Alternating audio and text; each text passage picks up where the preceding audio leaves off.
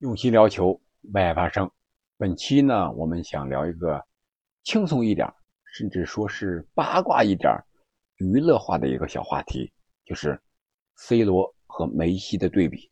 在数据上，这不，梅西在国家队又梅开二度了。然后就有的人统计出来了，梅西的梅开二度，也就是一场比赛。进两球以上的次数已经追平了 C 罗，两个人呢都是二百零六次。这里是喜马拉雅出品的《憨憨聊球》，我是憨憨。今天这期节目啊，咱们纯是娱乐。我是一个不太喜欢八卦，也不太喜欢用数据说话的人，因为本来呀，这个足球好多东西是数据不能证明了的，或者说很多东西和数据正好是相反的。比如说，你控球率可能达到百分之八九十，但是这场比赛你却输了，这就是足球，也是它的魅力所在。但是呢，咱们借着啊，昨天看到这个马拉松这个基普乔格就打破了个人的记录，是吧？跑到了两小时零一分零九秒，这个速度确实是不得了呀。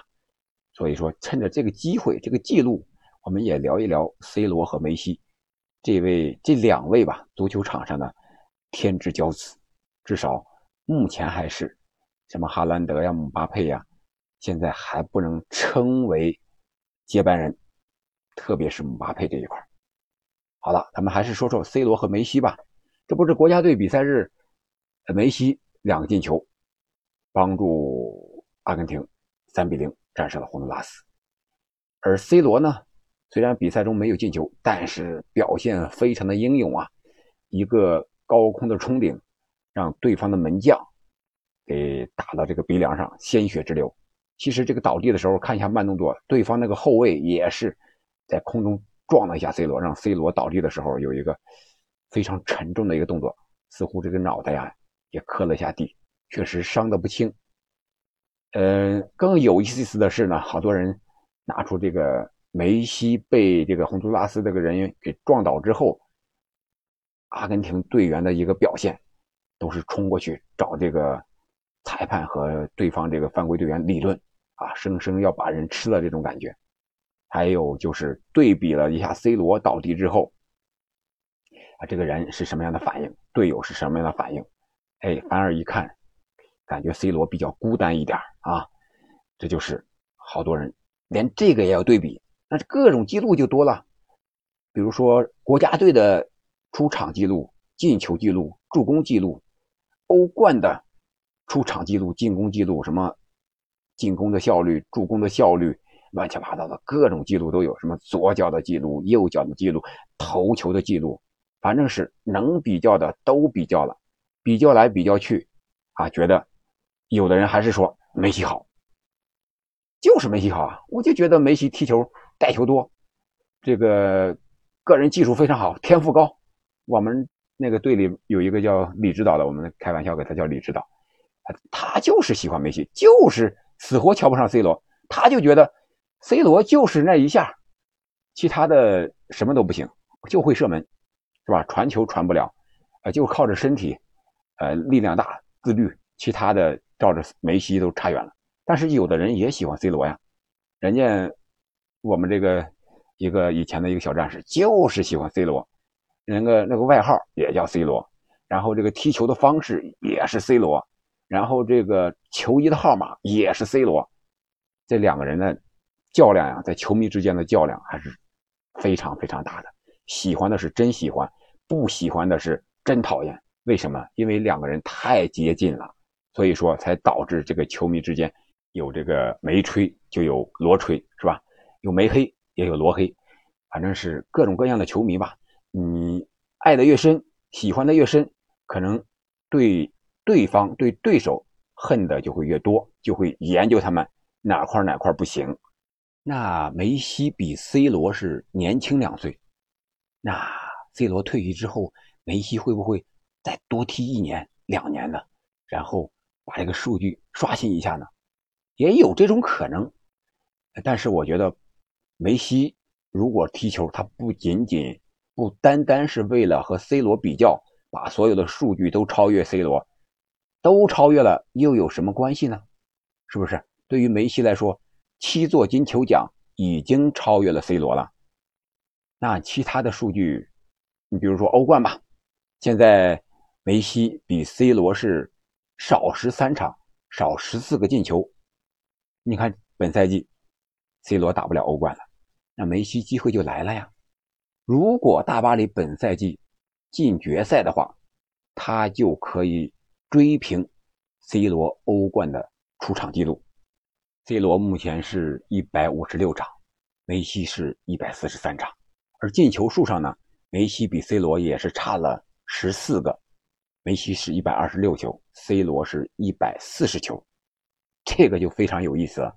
如果梅西本赛季欧冠表现特别好，十三场比赛都参加了，都有进球，很有可能在进球数上也会在欧冠上这一环超越 C 罗。另外，有的数据网站也拿梅西和 C 罗说事儿，人说的还不是一个赛季，说的是近五个赛季啊，做了一个统计，说梅西是过去五个赛季欧洲足坛最具价值的球员，而 C 罗呢，仅仅排在了第几名呢？大家猜一猜，前五都没有，排在了第六。前五，第二是莱万，啊，第三是姆巴佩，啊，第四是托马斯穆勒，拜仁的，第五是本泽马。可以说，C 罗随着年纪的增大，他的个人数据越来越走低。而梅西呢，我们看这一两个赛季，他到了大巴黎之后啊，特别是这个赛季，他到大巴黎之后的数据越来越有走高的趋势，完全有。全面超越 C 罗的啊这一种可能，比如说欧冠不就超越了吗？是吧？呃，上次说他们大巴黎三比一不是击败了以色列的海法马卡比吗？哎，统一出来了。之前梅西和 C 罗是这个持平的，什么持平呢？是攻破对方球队大门的这个球队数都是三十八支，梅西。来了个海法马卡比，多了一个，成了三十九了，超越 C 罗了。哎，这没吹们、没黑们就高兴的不得了。还有的统计啊，统计什么呢？统计梅西和 C 罗的过人次数啊，说是梅西职业生涯过人次数达到了三千次以上，而 C 罗呢只有他的一半，一千六百多次。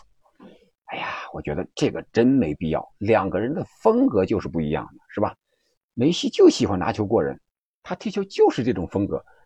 喜欢他的人啊，可能是就是喜欢他拿球过人、突破、射门，喜欢这个。而 C 罗呢，他现在定义的是中锋或者说是纯前锋，他的数据就是进球。前锋不就是为了进球而生吗？喜欢 C 罗的人就是喜欢 C 罗，就是喜欢 C 罗射门那一下。我觉得你非要拿两个人。各方面都要做对比，那就没有任何的道理了。你进球数比啊，都是前锋，可以是吧？踢球风格不一样，你非要比人家过人，你非要拿梅西的左脚和 C 罗的左脚比，那公平吗？对不对？你要拿 C 罗的右脚和梅西的右脚比，那也不公平啊。梅西那么高是吧？一米六几，C 罗那么高，将近一米九，你非要比头球？这个就没有任何道理了吧？我把这个球打进去就行了吧？就和荷兰德似的，我一米九五，我不用投球，我用脚也能进，我为什么非得用头呢？对不对？真是啊，世上本无事，庸人自扰之。C 罗和梅西，他们这种相互之间的一种竞争，对于我们球迷来说，是多么一件幸事啊，对吧？两个人相互竞争，我觉得更多的是一种。相互成就的关系，而不是相互对立的关系。正因为有了梅西，C 罗才变得更加自律、更加优秀、更加追求各种数据。也是正因为有了 C 罗这样一个对手，才让梅西能够坚持踢到现在，也保持非常好的状态。我想肯定有这方面的原因。如果你非要把两个人搞对立了，那就没意思了。足球，两个人一个是阿根廷的，一个是葡萄牙的。一个在英超，一个在法甲，你说有那么的对立吗？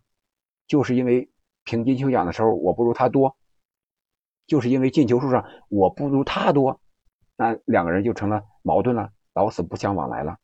我觉得真没有必要。我觉得梅西和 C 罗的格局也不会这么小，无论谁超越谁，那都是一种必然吧，或者说是一种历史的规律吧。记录不就是用来打破的吗？如果单纯的是为了刷记录的话，那你多安排点和弱队，比如说中国队、中超这种球队打的比赛，我觉得那三三五场比赛下来，这个记录就会破了。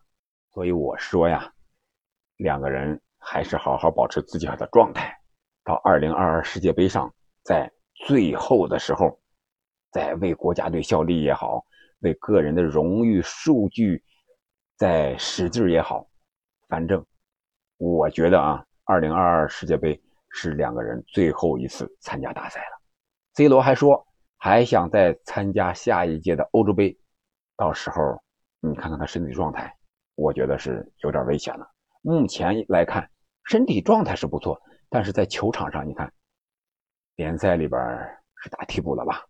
因为现在的足球战术的发展、风格的发展，就是不利于 C 罗这种老将。要身体吧，你说也有，但是和中超这种范戴克这种后卫相比，他的身体就不强了。要速度吧，也还行，但是你和年轻的哈兰德比，和这个呃姆巴佩比，你的速度能上来吗？肯定不如年轻的时候了，对吧？所以我觉得现在两个人就享受足球，享受世界杯就行了，其他的事情就交给时间吧。也许 C 罗大两岁，但是也许人家为了自己的梦想，比梅西还要多踢两年呢。